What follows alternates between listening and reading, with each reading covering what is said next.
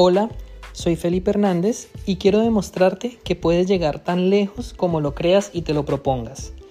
Aprende y Emprende es un podcast destinado a compartir experiencias que te ayudarán a entender que los límites los pones tú. Cuando hablamos de Bitcoin, es una palabra o es un mundo que para muchas personas está envuelto en enigma. Muchos no saben de qué se trata, otras personas lo ven como una apuesta, quizás como una estafa y para muchos es la oportunidad de volverse millonarios en el corto plazo sin arriesgar mucho. Es por eso que el día de hoy me encuentro con el profesor Greg Quiroga, quien para mi juicio es uno de los analistas de Bitcoin más serios, más objetivos que he visto dentro del mundo de las criptomonedas. Profe Greg, bienvenido a este espacio, ¿cómo estás? Felipe, gracias por la invitación y bueno, no soy profesor, soy periodista, pero gracias de todos modos. Anyway, profe me dice la gente en el, en el, en el mundo cripto, pero ajá. Eso te iba a empezar a, esa iba a ser mi primera pregunta, ¿por qué te dicen profe si entiendo que eres periodista? Eh, la gente, eh, primero que todo, yo creo que es que ven que tengo 50 y algo de años y la gente en YouTube, que es donde yo me muevo con el mundo cripto, eh, me empezó a decir, profe, desde el primer día, eh, debe ser que la gente tiene eh, necesidad de aprender sobre este difícil mundo cripto. Y profe, me quedé, yo les dije, yo soy periodista, pero profe, me quedé y profe me dice, pues yo no le voy a quitar el habla por eso. Ah, claro, ya se, se acostumbró al título y le quedó gustando. Mm. Profe, bueno, profe periodista, profe, empezamos por ahí. ¿Hace cuánto conoces el mundo de las criptomonedas? Eh, he tenido varios encuentros. El primer encuentro lo tuve en el año 2016, donde me hablaron de Bitcoin. Y en, ese, en esa época llegó un joven, muy joven, como de 20 años, a una reunión de adultos como yo.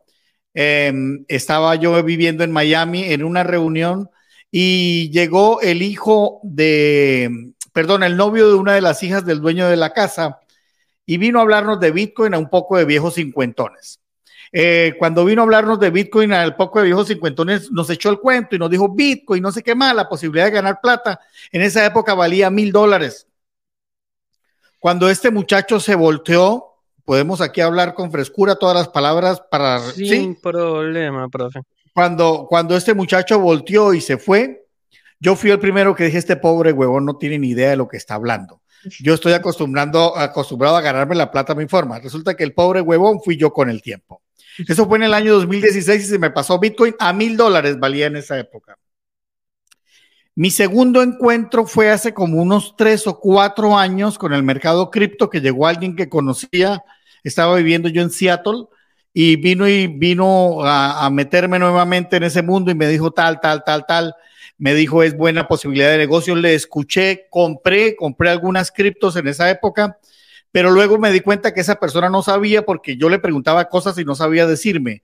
Yo en el camino no me enteré de nada y resulta que al final vi que estaba perdiendo dinero y vendí esa vaina y dije, qué negocio tan pendejo, yo perdiendo dinero ahí y nada. Eh, unos meses después me encontré a esta persona y me mostró la cuenta y me dijo, ¿cómo va usted? Yo voy ganándome como 10 mil dólares. Y yo dije, ah, mierda, yo lo, vendí en pérdida. ¿Sí? Sí, así dije yo, ¿no? Entonces yo dije... se lo ganó. Sí, yo dije, eh, bueno, yo la verdad es que debo aprender de esto, pero sin embargo, cuando lo vi a él, me metí más en el mundo cripto, tenía mucho dinero, disponía mucho de mucho dinero en esa época, y ese es el primer grave error que cometí en el mercado cripto, porque me metí y perdí absolutamente todo, perdí miles de dólares aprendiendo me sirvió para aprender, pero hubiera podido aprender perdiendo poquito de asientos, pero perdí miles de dólares. Eh, cometí muchos errores que hoy me sirven para tener un canal de YouTube, para tratar de compartir algo de conocimiento que uno adquiere eh, eh, con sus vivencias, con sus errores, y obviamente ha habido mucho estudio posterior a eso que hoy me permiten tratar de dirigirme a la gente en un canal en el cual emito todos los días por YouTube y, y bueno, enfrentar, enfrentamos todos los días este difícil mercado cripto que nadie sabe para dónde va, pero tratamos de proyectarlo. Mencionabas algo interesante y es que cometiste muchos errores, perdiste muchísimo dinero intentando aprender del mundo de las criptomonedas. La gran mayoría de personas, cuando nos enfrentamos a ese tipo de pérdidas, cuando nos damos cuenta que de pronto el camino está difícil y no es por ahí, renunciamos. Yo quisiera preguntarte qué fue lo que, qué fue lo que pasó contigo para que no abandonaras el proyecto de las criptomonedas cuando empezaste a perder dinero, sino que quisieras darle una segunda oportunidad y seguir intentándolo.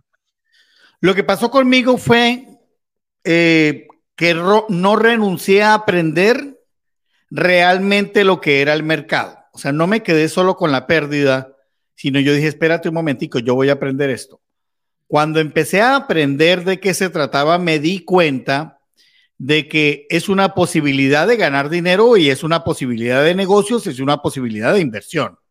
¿Y por qué me di cuenta? Cuando entendí que el mercado tiene 1500 condicionantes y 1500 fases. En la fase que yo entré al mercado cripto, yo no sabía en qué fase del mercado estaba.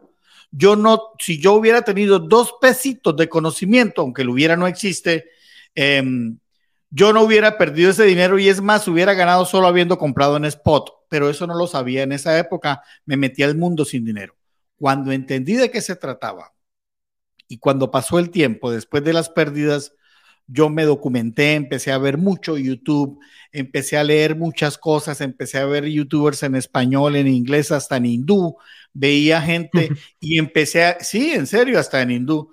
Y, y, y, además empecé a mirar ya con beneficio de inventario y con ganas de aprender, no a mirar a alguien que me dijera vete para arriba o vete para abajo. Y entonces empecé a analizar estrategias, empecé a analizar indicadores, empecé a buscar una estrategia propia cuando ya aprendí del mercado y tengo una estrategia que me ayuda a qué? A dirigirme directamente a la gente con la posibilidad de explicarles de forma muy sencilla el difícil mercado cripto.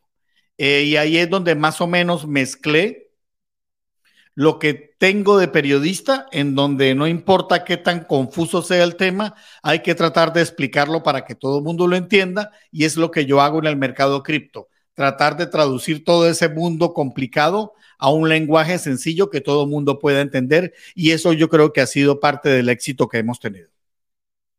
Bueno, ahora una cosa era entrar al mercado cripto como inversionista y otra muy distinta es más adelante volverse un exponente del mercado cripto en plataformas como YouTube.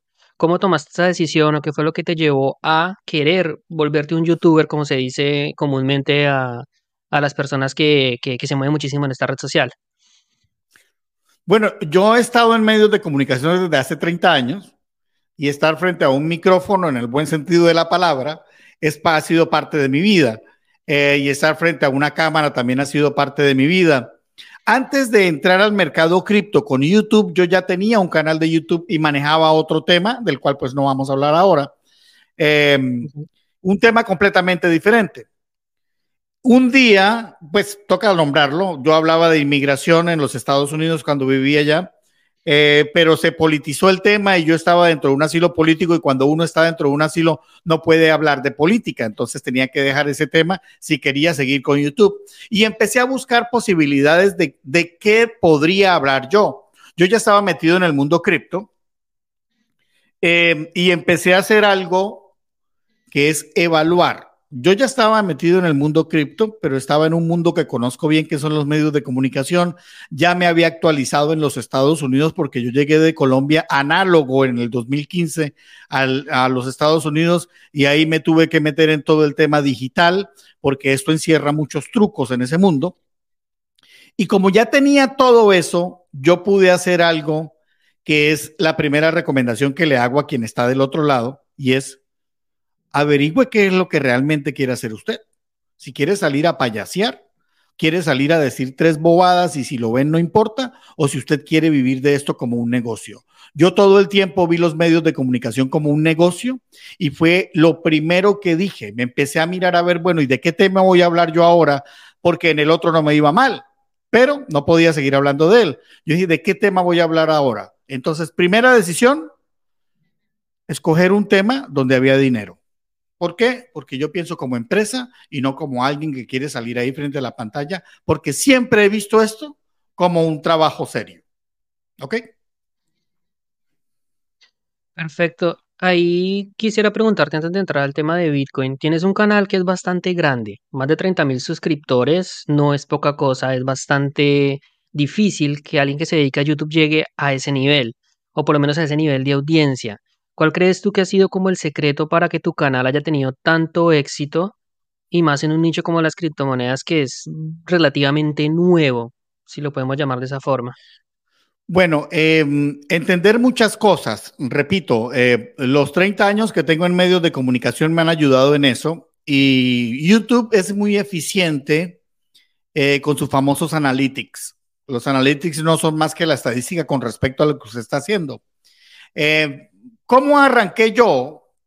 Eh, yo viví mis inicios en las pérdidas en el mercado cripto yo viví de qué? De analfabetismo en este tema. ¿En qué sentido? A mí me hablaban y yo no sabía de qué me estaban hablando. ¿Por qué? Porque es un mundo muy técnico. Y como estamos en un mundo muy técnico, ¿yo qué hice? Bueno, primera decisión periodística en un canal que tiene que ver con criptomonedas, traducir todo a un español sencillo. Primera parte del éxito. ¿Ya? Y, y ese creo que ha sido, esa ha sido la gran base de eso ser amigable con. Segundo, eh, otra parte del éxito es trabajar duro. Yo todos los días de mi vida hago uno y ahora estoy haciendo dos videos. Mientras más suscriptores tengo, más quiero. ¿Ya? Porque esto es un negocio y yo a esto le estoy ganando dinero. Entonces, trabajar duro. Durante mucho tiempo trabajé sin ganarme un dólar. Y mucho tiempo hablo, hablo de meses y todos los días me levantaba. Yo antes salía con corbata, todos los días me levantaba, me bañaba, me ponía corbata y salía en vivo y no me estaba ganando un peso. Y cuando hablo de todos los días, todos los días fue que pasaron meses. Mi primer patrocinador me resultó como unos ocho o nueve meses después de haber iniciado. O sea, imaginen los primeros ocho o nueve meses viviendo solo de las visualizaciones y eso no daba más de 200 dólares mensuales. Claro, para que ustedes lo sepan. O sea, es sacrificio inicial. Entonces, ese fue el segundo gran punto. Tercero, y, es, y todos son importantes. Tercero, encuentre un estilo, mi amigo. Encuentre un estilo. O sea, distíngase por algo si va a salir a hacer, va a salir a hacer lo mismo que hace Pepito y Luisito, bien, chévere, pero yo no sé qué tanto qué tanto punch vaya a tener a la hora de ingresar al teléfono o al computador o al televisor de la otra persona que está del otro lado de la cámara. Porque YouTube nos sugiere a todos, Ustedes abren YouTube y lo primero que les aparece son las, las, sugerencias de Pepito. Si más y ve que usted está en el mercado cripto, le va a sugerir 20 mil. ¿Por qué se quedan con usted? Porque algo los enganchó. Un lenguaje sencillo, un estilo específico y bueno, y algo de humor que yo me he hecho también encima, que yo no, no, vea los youtubers, debemos no tener miedo de a veces hacer el ridículo pero es parte del paseo a la hora de lograr una audiencia, que es lo más importante de todo. ¿Ese temor a hacer el ridículo fue difícil de superar o ya venías acostumbrado por tu trabajo? no, yo soy un ridículo desde que nací. yo tengo un máster en eso. Yo he hecho broma desde que nací.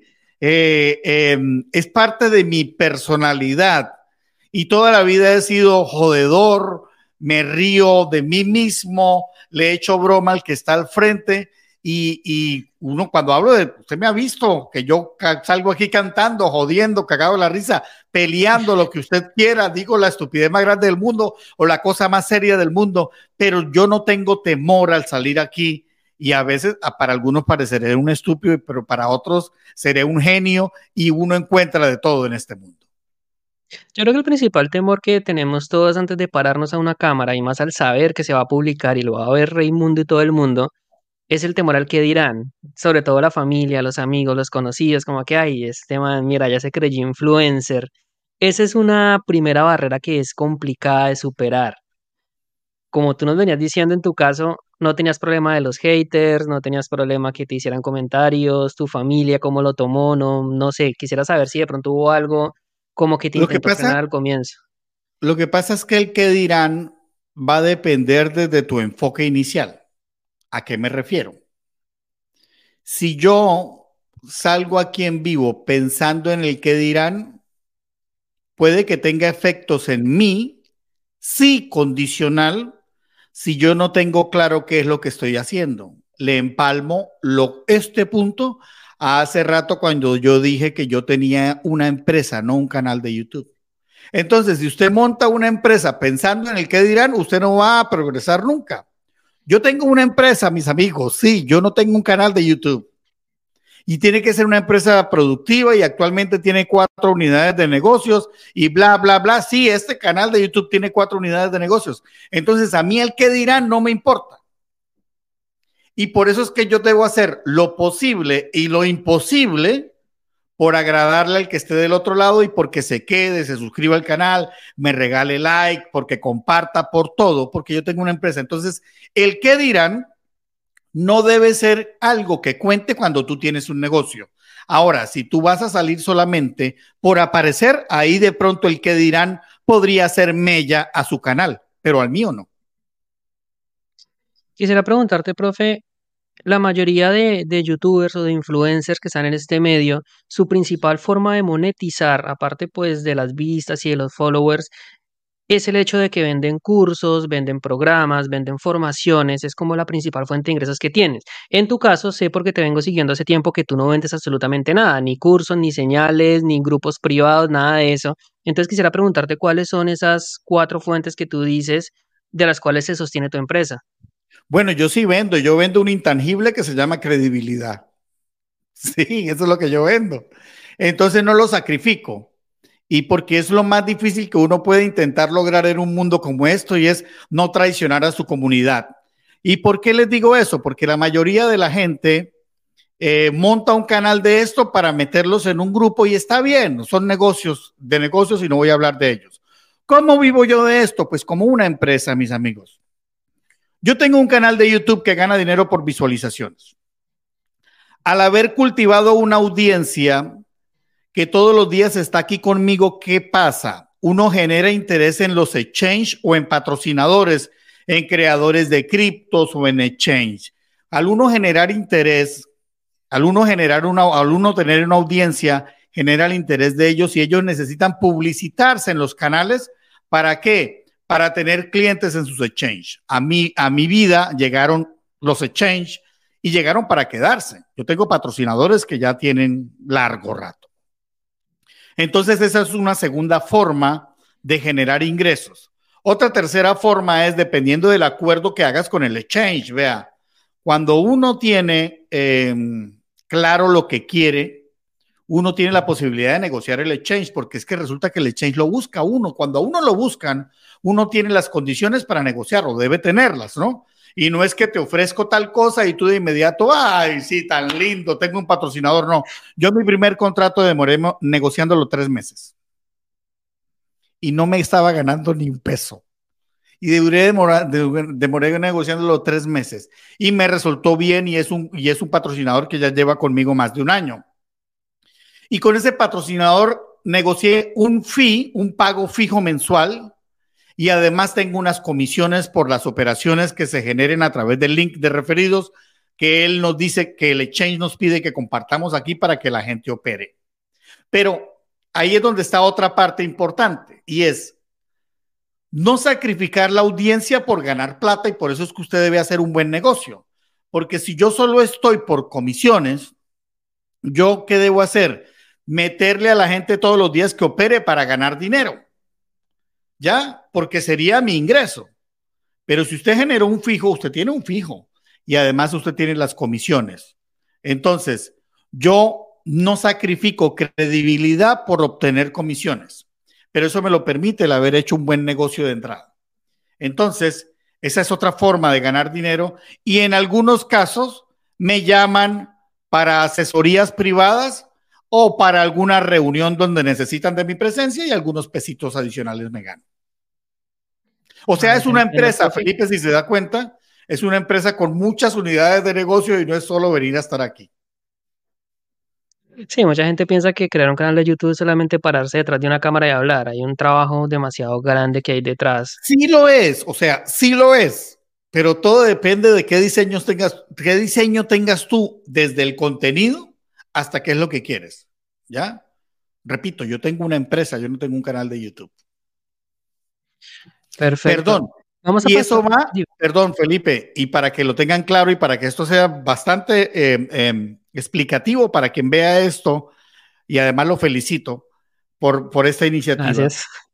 Desde todo debe ser desde la concepción, porque yo cuando llegué a este país, tú, llegué análogo, como lo digo por si no lo entienden, y tuve que aprender aquí a, a, aprender del mundo digital y todo cómo se mueven las redes. Yo ni siquiera tenía redes por un problema viejo que tenía.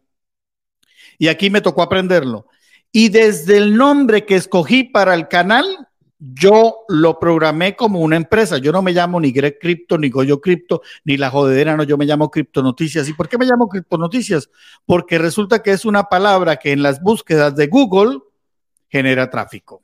Entonces, desde ahí fue concebido para que, me, para que llegaran a mí.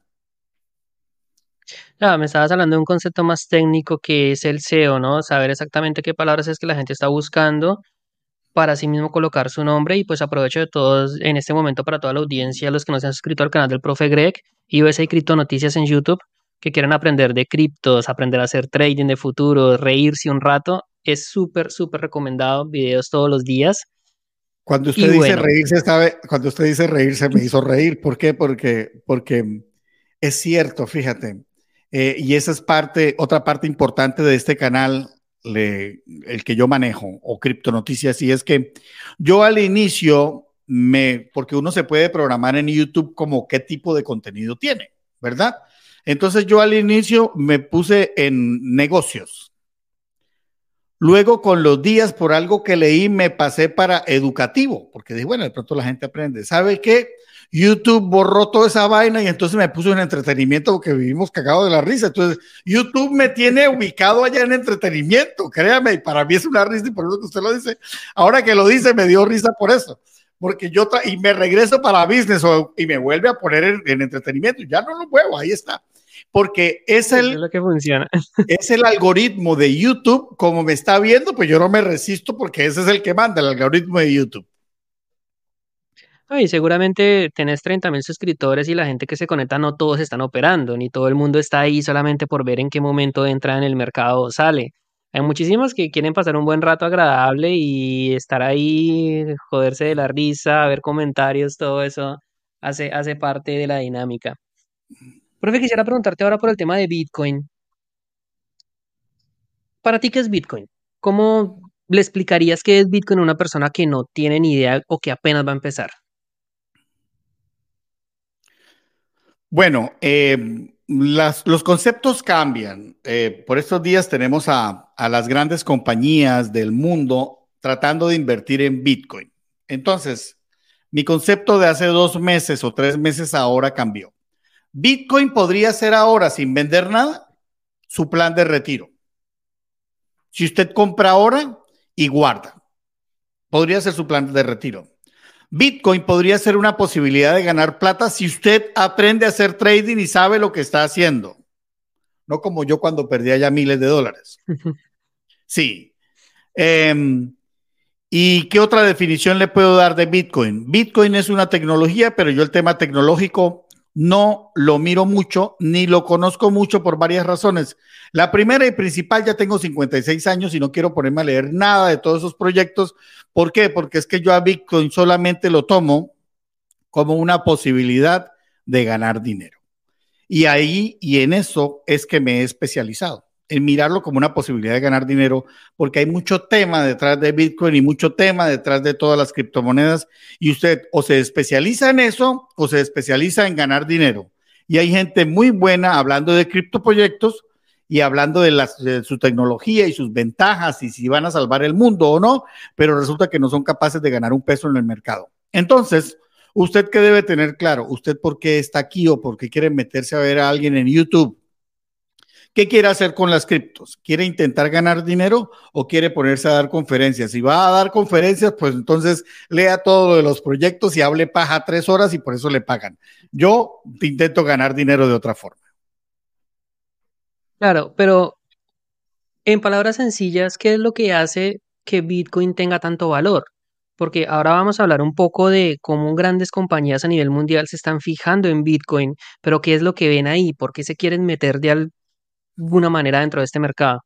Bueno, Bitcoin ha logrado, y aquí sí le puedo decir algo, Bitcoin ha logrado, em, bueno, Bitcoin fue creado como un propósito que fue em, convertirse en un refugio de valor para enfrentar las crisis y las recesiones y tal, y tiene algunas condiciones como ser antiinflacionario y algunas condiciones más, pero eso es bastante técnico. ¿Ya? ¿Por qué Bitcoin tiene tanto valor? Porque está logrando su objetivo.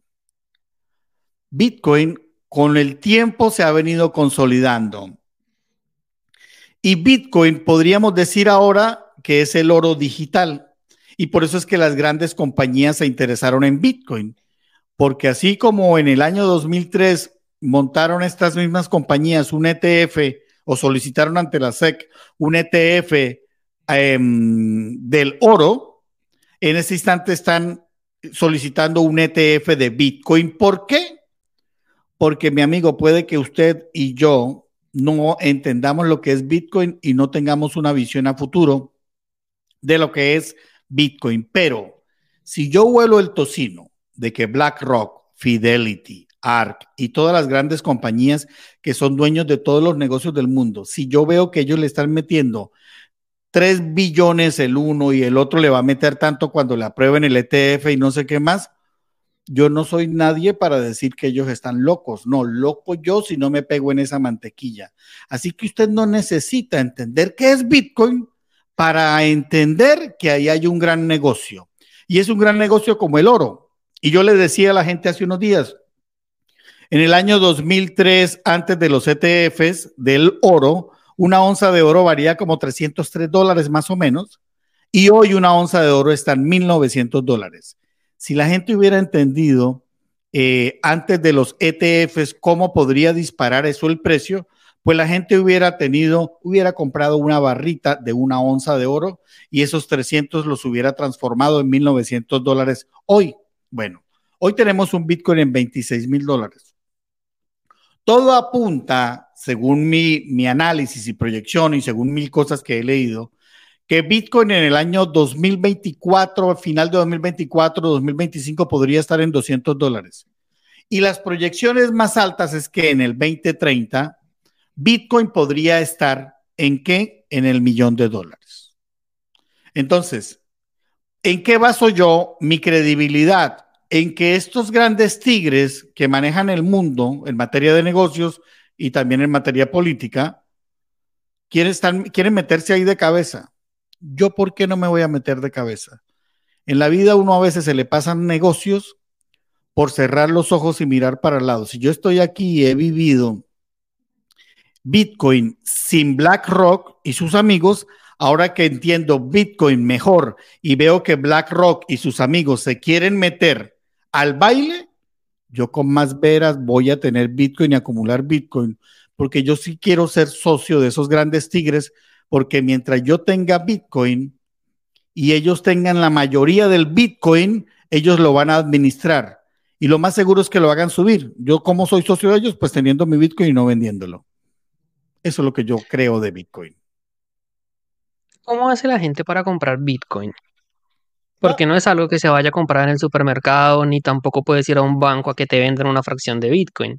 Tiene que, tiene que aprender algo y es bajar un, abrir una cuenta con un exchange, el de su predilección, el que ustedes quieran.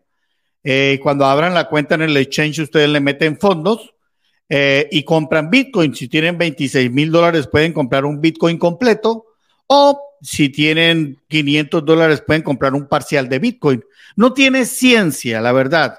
El problema es cuando usted se pone a inventar cosas con la plata y es tratar de hacer trading sin saber. Pero si usted compra en spot, no tiene esencia, solamente es esperar. Antes de seguir avanzando en el tema de Bitcoin, hay muchísima gente que le tiene desconfianza por el hecho de que la creación de Bitcoin o el creador de Bitcoin, que se le conoce como Satoshi Nakamoto, no se sabe quién es. No se sabe si es una persona, si es una corporación, si es una entidad secreta, si son los Illuminati, en fin. Cualquier cantidad de teorías te puedes inventar y no hay nada ciencia, nada, no hay nada escrito.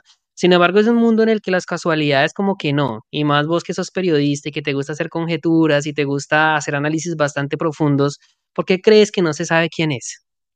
Yo hago análisis bastante profundos, pero a veces no le pierdo el tiempo a las cosas que me importan poco. La verdad es que me importa un carajo. Sí, que quién lo creó, me importa un carajo si, si existe, si no existe, si son los... A mí me importa un carajo, a mí me importa que vale plata y se puede ganar plata con ello y no le pierdo el tiempo a las otras cosas. O a usted le interesa cómo es que el oro se, se, se, se forma allá bajo la tierra y no sé qué más. No, usted quiere tener una barrita de oro y no más porque eso vale plata y ojalá lo mantenga un rol. Entonces, a veces perdemos el tiempo y ahí es donde yo lo separo las personas que quieren ganar plata con Bitcoin con las personas que quieren hacer conferencias de Bitcoin. Yo no quiero hacer conferencias de Bitcoin. Yo quiero ganar plata con Bitcoin y hay cosas que la verdad, sí, es chévere estar muy informado de todo, pero yo ya he vivido toda la vida informado y yo tengo mil cosas en la cabeza y ya no le quiero meter más. Ya mi disco duro ya lo frené y yo dije no voy a joder más con mi cerebro. Yo no le quiero meter más cosas. A mí me importa que Bitcoin tiene un valor económico y que puedo ganar dinero con él qué pase detrás o qué haya pasado, si Satoshi, si los Illuminati, si lo creó el gobierno americano, no me importa a mí. A usted de pronto sí, pero a mí no me importa. Bueno, no está la información disponible, pues la gente se hace preguntas y empieza a decir por qué, qué pudo haber pasado. Intereses. Es difícil que sea una coincidencia que alguien escribió eso y se desapareció. Entonces, como por prevenir más adelante sorpresas desagradables, que aparezca alguien, son temas que siempre generan cierto interés, sobre todo para las personas que no entienden muy bien cómo funciona el mercado. Quisiera preguntarte, profe, dentro del mundo cripto, vos te especializas mucho en el trading en futuros, en analizar los gráficos. Sin embargo, pues hay muchísimas formas de ganar dinero ahí. ¿Por qué escogiste esa? porque pues puedes comprar en spot, puedes hacer trading, puedes hacer staking, puedes hacer eh, minería, arbitraje, hay tantas formas.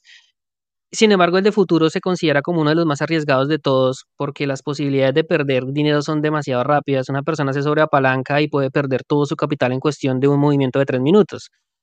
Y es en el, área en el que considero, desde mi, mi perspectiva, que es tu punto más fuerte ¿Por qué te metiste en ese, en ese sector del, mercado cripto? Bueno, eh, cuando uno aprende en qué fase del mercado estamos, uno tiene que operar lo que le da la fase del mercado. Eh, y le voy a explicar de qué le hablo. En el año 2022 vendía, veníamos en una tendencia bajista, ¿recuerda? Todo el año 2022. Y nosotros, como nos fuimos operando futuros en short. ¿Y por qué? porque la fase del mercado que me decía va a seguir cayendo, va a seguir cayendo, va a seguir cayendo, va a seguir cayendo, va a seguir cayendo. Y usted no puede operar en spot mientras el mercado vaya cayendo, porque si usted compra en spot, se le va a depreciar su activo. Entonces, ¿usted qué tiene que hacer cuando tiene una tendencia bajista? Operar futuros en short, porque hacia arriba solo es en rebotes y en short, pues cuando estamos en una tendencia bajista, sí, el mercado cae. ¿Ok?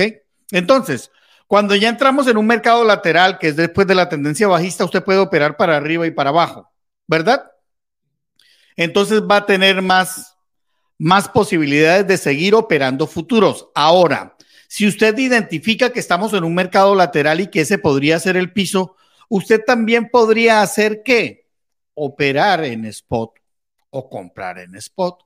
Y cuando usted compra en spot desde abajo, usted tiene la posibilidad de irse toda la tendencia alcista que viene porque el mercado cripto y todos los mercados se mueven en ciclos, usted tiene la posibilidad de comerse toda la tendencia alcista así, sin correr riesgos. Ahora, hay gente a la que le gusta el riesgo. Yo corro el riesgo cuando es necesario, pero por estos días de mercado voy así. Y mi riesgo en este instante es así de bajo. Yo el 90% que tengo en activos en este instante lo tengo en spot y si yo pierdo ese 10%, créame que será absolutamente nada con, ese con la ganancia que pueda tener en aquel 90%. Entonces, todo depende de la fase del mercado en que estemos. Yo soy de los que consideran que uno en una tendencia bajista no debe, no debe comprar en spot, en una tendencia bajista. Ahora, en un área de acumulación sí, o cuando usted ya identifique que es el piso, usted ahí comienza a comprar en spot. ¿Ok? Entonces depende de eso desde mi punto de vista. En términos un poquito más em, prácticos, hay mucha gente que no entiende cuál es la diferencia entre comprar en spot y operar en futuros. Para ti, ¿cómo le explicarías a una persona que, que, está confundida con esos términos? ¿Qué es comprar en spot? ¿Qué es comprar en futuros? Mira, yo tengo dos, voy a, voy a dar una para salir de la, de la, de la pregunta. Eh, voy a dar dos respuestas, mejor. La primera es, lo primero que yo le diría es, es de lo más técnico que existe en el mercado tratar de explicar qué es operar en futuros y qué es operar en spot.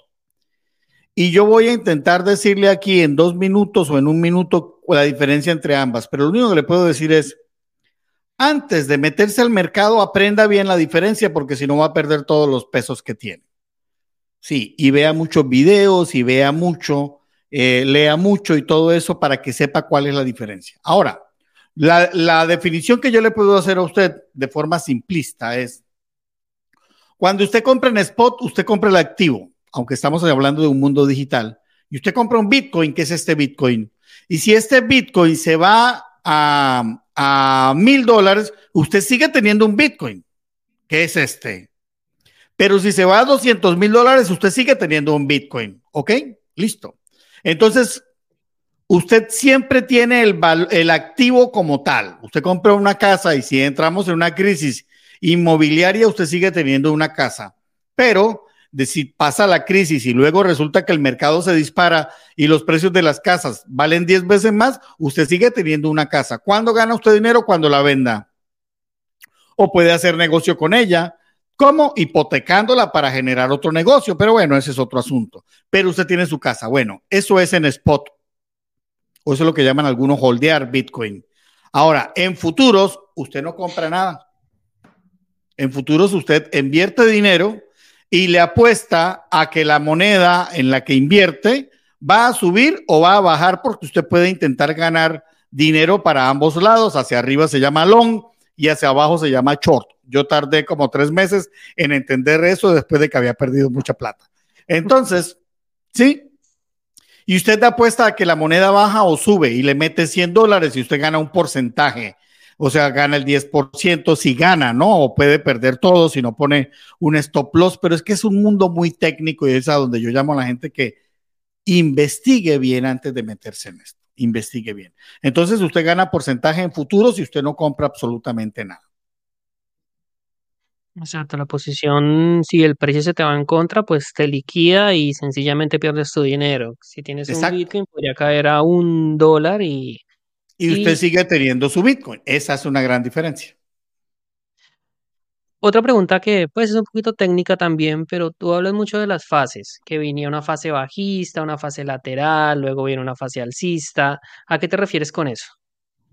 Bueno, pues que el mercado se mueve en ondas. Y cuando hablo del mercado se mueve en ondas es que digamos que vamos a empezar desde abajo. Entonces viene una onda alcista, luego viene una onda bajista, luego viene una onda lateral y luego empieza otra vez otra alcista y luego otra bajista. Así se mueve el mercado. El problema es que la mayoría de la gente no sabe en qué, en qué fase está o en qué tendencia está, si está en una tendencia alcista o bajista y todo lo quiere operar igual. Entonces, cuando usted está en una tendencia en una tendencia alcista, puede operar de dos formas hacia arriba, en spot porque si usted compra un Bitcoin en una tendencia alcista, la posibilidad de que suba obviamente está ahí, latente, y en futuros en long. Y son más difíciles los movimientos en short cuando estamos en una tendencia alcista. Ahora, cuando estamos en una tendencia bajista, son más productivos los movimientos en short que en long. Y ya yo dejo de operar en spot cuando estamos en una tendencia alcista, en una tendencia bajista, porque el precio se va a depreciar hasta tanto no termine esa tendencia. O el activo se va a depreciar hasta tanto no termine esa tendencia. Y cada tendencia puede demorar años. ¿Hay formas de identificar en qué momento termina una tendencia y arranca otra? Como para tener al menos una leve pista de que podríamos estar en un cambio de tendencia. Es lo más difícil que hay en los mercados. claro, sí, es lo más difícil que hay en los mercados. em, es lo más difícil encontrar el piso o encontrar el techo. Em, digamos que hay gente muy especialista y uno especula que ha terminado una tendencia, pero uno lo sabe con certeza después de un tiempo. Entonces uno especula, uy, yo creo que este podría ser el piso porque ahora me hizo, yo tengo un video que se llama Todo está en doble piso, ayer lo busqué desde hace nueve meses hace nueve meses lo dice que se llama Todo está en doble piso. Y en ese video es cuando el precio está en 15 mil dólares, que creo que yo sé que es el piso de esta tendencia bajista que acabó. Y yo ahí hago el análisis de por qué y no sé qué más y para allí y para acá.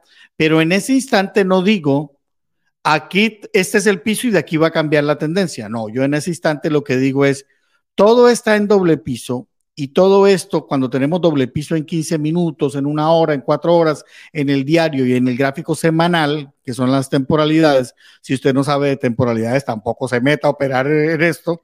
Entonces, por eso es que le digo que debe saber mucho y leer mucho. Yo digo, todo está en doble piso y eso implica que va para arriba el mercado y desde ahí yo me metí hacia arriba. Entonces, pero uno especula ya cuando lo ve más adelantado que ese podría ser el piso. ¿ok? Pero identificarlo de entrada, uno puede decir, ese es el piso, y si le pega, dice luego, yo dije que ese era el piso. Pero no, el, principio es pura especulación. Sí, sí. Especulación más que suerte, porque de todas formas uno especula con base en un conocimiento. ¿Consideras que Bitcoin ya tocó su piso? O sea, es decir, dentro de tu proyección, ¿ves posible que Bitcoin caiga de nuevo por debajo de los 15 mil dólares? No lo veo. Yo creo que 15 mil punta fue el piso. Ya de aquí en adelante lo que se viene es una posible lateral con tendencia a subir. Según tú. Eh, de aquí estamos terminando la onda 2 de tirada en el onda 2 de helio tirada en el gráfico semanal, que es bajista, y luego vendrá la, onda 3. Lo que pasa es que cuando uno habla de esto, igual, o sea, tiene tanta técnica este mundo que la gente no entiende que todo tiene sus tiempos. Y la onda 2 puede que ya, que ya haya terminado, fíjate, aquí es donde uno especula, o puede que todavía le falte tiempo. ¿Cuándo tendremos ya claro que, esa, que, que la onda 2 terminó? Cuando Bitcoin esté por encima de los 33 mil dólares. Mientras tanto, no. Mientras tanto, especulamos. Sí, hay una resistencia ahí en los 32 que viene hace muchísimo tiempo formándose e intenta superarla y se devuelve, intenta y vuelve y se regresa. Si la supera, ya entendimos que estamos en la onda 3. Bueno, ya vamos dándonos cuenta que sí hay como pistas, truquitos que podríamos empezar a, a hilar para saber más o menos. Yo comparto, yo comparto eso con la gente, es más, ayer u hoy en la mañana, no sé, les decía yo eso que la onda 3 justamente la vamos a identificar en el momento en que se rompa esa resistencia del gráfico semanal que está entre los 31 y 33 mil. Mientras tanto, puede hacer fiesta ahí y estamos locos y tal. Lo que sí es que uno debe dentro de la onda 2 ir comprando e ir acumulando. Ahí sí, porque la onda 3 es la onda más larga y ahí es donde mayor cantidad de dinero se saca de ganancias. Sí, en últimas, el consejo más sencillo para la gente que quiera entrar en el mundo de Bitcoin y que no se quiera complicar con todos estos tecnicismos ni arriesgarse en el tema de futuros es sencillamente empezar a acumular cada 15 días, cada semana, que... Sí, pero debe tener claro que está acumulando para afrontar una tendencia alcista y no una bajista. Porque hay gente que empezó a acumular en 65 mil y luego vio que le bajó a 15 mil y la gente termina vendiendo en pérdidas porque no sabe en qué está. Y es donde lo que yo le digo aquí a mucha gente y es que em, es, un, es un mundo voraz donde se gana plata y se pierde plata. Y algunos hace rato ganaron buen dinero porque era fácil ganar buen dinero, que Bitcoin no hacía sino subir. Y muchos de buena fe le dicen a su vecino, a su amigo o a su amiga, le dicen, mire, yo gané tanta plata, ¿por qué no se mete en eso? Pero resulta que esa persona solamente tiene buena fe y poco conocimiento. Y la buena fe la baso en que le va a decir a su amigo que se meta ahí porque él ganó plata. Pero resulta que no le está diciendo que se meta ahí de pronto en una tendencia bajista, como le sucedió a mucha gente en la tendencia después de, mucha gente se metió en 65 porque iba a ir supuestamente a 100 mil y empezó la tendencia bajista y le bajó un activo a 15 mil dólares. Los que no soportaron eso ni saben que viene una fase bajista que puede demorar un año, un año y medio, vendieron en pérdidas y recupere 30, 40 mil dólares en pérdidas. Entonces es muy complicado. Es cuestión de tiempo nomás. Entonces, comprar en spot es claro, es lo mejor.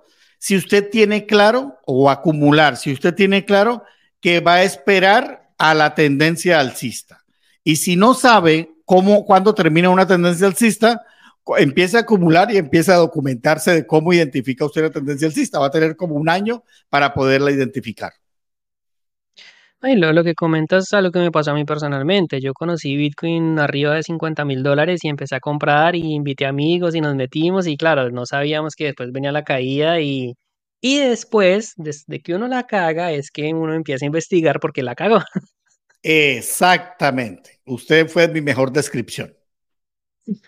Ay, yo creo que más de uno de los que ha conocido el mundo de las cripto ha vivido esta experiencia sin duda, porque todos en algún momento o hemos caído en alguna pirámide. No sé, profe Greg, ¿caíste en algún momento en alguna pirámide con Bitcoin? ¿O te salvaste de esa trampa? Nunca, nunca. Si alguien va a invertir en Bitcoin, no necesita un intermediario, o sea, partiendo por ahí. O sea, si alguien le dice, miren, o sea, identificar una pirámide es muy sencilla. Si alguien le dice a mí, deme mi dinero, deme su dinero, que entonces yo lo voy a poner allá a ganar tanto y le voy a dar tanto de rendimiento, ¿por qué no lo hace con el dinero de él y no lo comparte con nadie? Y él se come todo el curubo y no le da a nadie. Porque lo quiere robar. Tan sencillo como eso. Sí. Y desafortunadamente en el mundo de las criptomonedas abundan las pirámides y es muchísima la gente que cae ahí. Por eso considero que eres uno de los pocos personas que ha hablado del tema Bitcoin que me dice que no ha caído en una pirámide, porque la gran mayoría, yo te diría por lo menos el 80% de las personas con las que yo he hablado. Yo caí fue en la ignorancia total y por eso fue que perdí mucho dinero. Sí, sí, yo caí fue en la ignorancia total, pero, pero no, en una pirámide no, no en una pirámide. Profe, ya para cerrar un poco el tema de Bitcoin, ¿qué se viene? ¿Qué proyectos tienes? ¿Qué piensas hacer con el canal? ¿Tienes algún plan a mediano, corto, largo plazo? Con el canal ninguno, seguir trabajando fuertemente, hacerlo crecer todos los días, eh, trabajar fuerte. Esto es un negocio que no acaba, es un negocio. Si se da cuenta, yo digo que es un negocio. Eh, cuando uno le encuentra la vuelta a un canal de YouTube como negocio, uno va a tener una vida, digamos, cómoda cuando ya le puede sacar ganancia a ese negocio. ¿A qué me refiero? Eh, yo tengo la posibilidad de agarrar un avión e irme para Italia mañana y mañana continuar con mi negocio desde Italia, o irme para Argentina y pasado mañana continuar con mi negocio desde Argentina, porque yo solamente necesito prender la cámara, poner el microbio y empezar a hablar y ya estoy, llevo mi negocio para donde sea. Entonces, mi plan es seguir creciendo con el negocio. Mi plan es eh, llevar Bitcoin a toda la comunidad a lo más alto de la tendencia alcista que se avecina. Y mi plan es eh, hacer una gran fiesta virtual en el diciembre del 2024 con todos los millonarios que va a haber en este canal por comprar en spot y no correr riesgos. Espero estar en esa fiesta. ¿ah? Bueno, si está comprando, sí, eso usted, usted mirará a ver qué pasa. Sí, depende de si quieres acumular o no. Sí. Profe, te agradezco muchísimo por el espacio. Antes de terminar, pues quisiera saber si tienes algo más que decir, algo más que aportar, algún consejo extra en este mundo tan complejo que son las criptomonedas. Un consejo que, que no quiero que se me olvide es, en el mercado cripto no hay que dárselas de sabio, ni del más audaz, ni del más bravo. ¿A qué me refiero? Y les voy a hablar de cuando yo perdí dinero. Cuando yo perdí dinero, yo escuchaba también lo de spot y escuchaba lo de futuros. Y yo ya con el tiempo, después de perder mucho, entendí que uno en spot no corría riesgos. Sin embargo, yo en algún momento seguí perdiendo porque me las daba de bravo Y yo decía, no, espérate un momentico, yo por qué voy a comprar en spot, yo más bien opero futuros donde me puedo palancar a 5X o a 10X o a tantos X y entonces yo ese dinero lo voy a multiplicar por 10 y luego vengo y compro en spot con las ganancias y no sé qué más y para allí por acá. Pura mierda, no crean en eso. O sea, el riesgo es bárbaro. Uno, por más de que sepa, igual corre un riesgo bárbaro y el mercado siempre va a hacer lo que le da la gana. Uno trata de proyectarlo, identificarlo y uno a veces y a uno a veces le va bien y le va mal. Entonces, no se las venga a dar de bravo, el mejor negocio es en spot. Si usted va a operar en futuros es porque usted debe saber lo que está haciendo. Y usted sabe los riesgos que tiene que correr y usted sabe que debe ser con stop loss y no meter todo el dinero ahí. El negocio es en spot y usted no va a correr riesgo alguno. Recuerde, usted compra una casa y si se cae y su casa vale mil, mil dólares, usted sigue teniendo la casa. Y si su casa vale un millón de dólares, usted sigue teniendo su casa. Usted mira a ver cuándo la vende, si la quiere vender, si cuando valga mil o cuando suba a un millón de dólares. Ese es el primer consejo para cerrar. Segundo consejo para cerrar. Em, no le dé el dinero a nadie para que se lo maneje. Usted no necesita de eso usted puede hacer el trato directamente con un exchange. Usted abre su cuenta en un exchange y usted va directo. Si usted le da a un intermediario, usted ni sabe por qué perdió.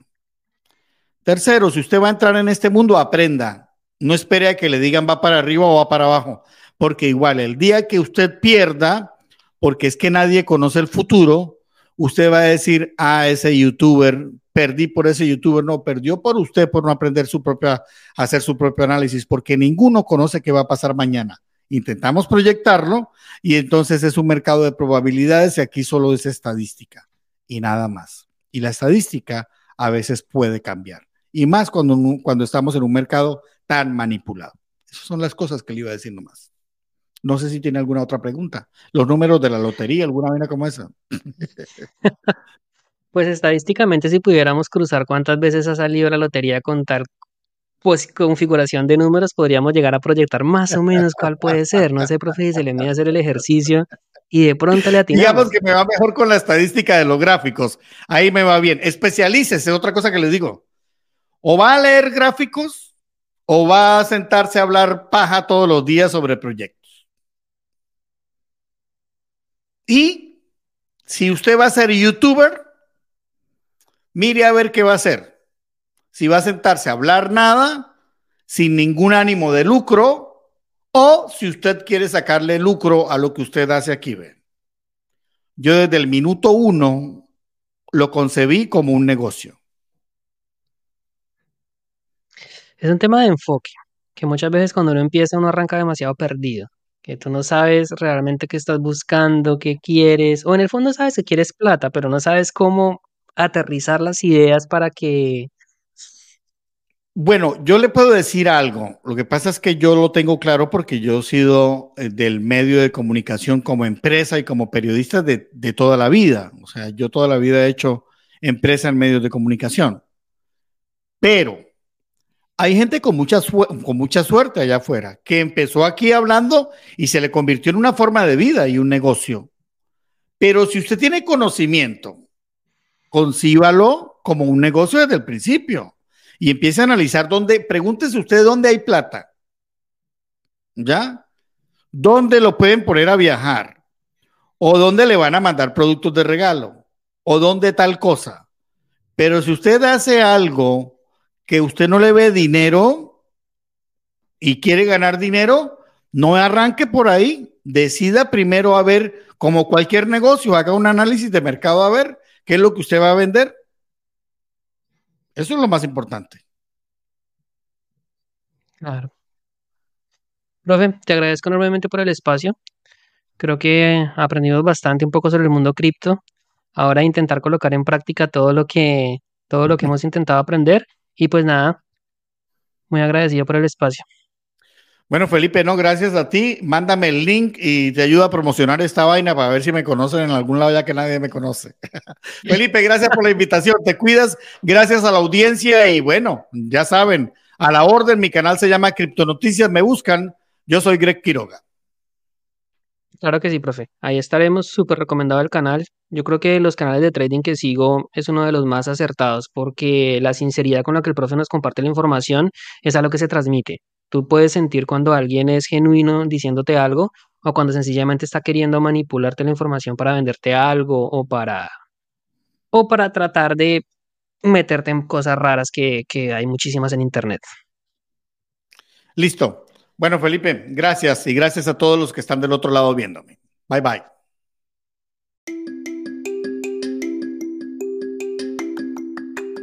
Quiero reconocerte y felicitarte por haber terminado un episodio más de Aprende y Emprende. Esto demuestra tu compromiso con tu crecimiento personal, con tu educación y con la persona en la que tú te quieres convertir.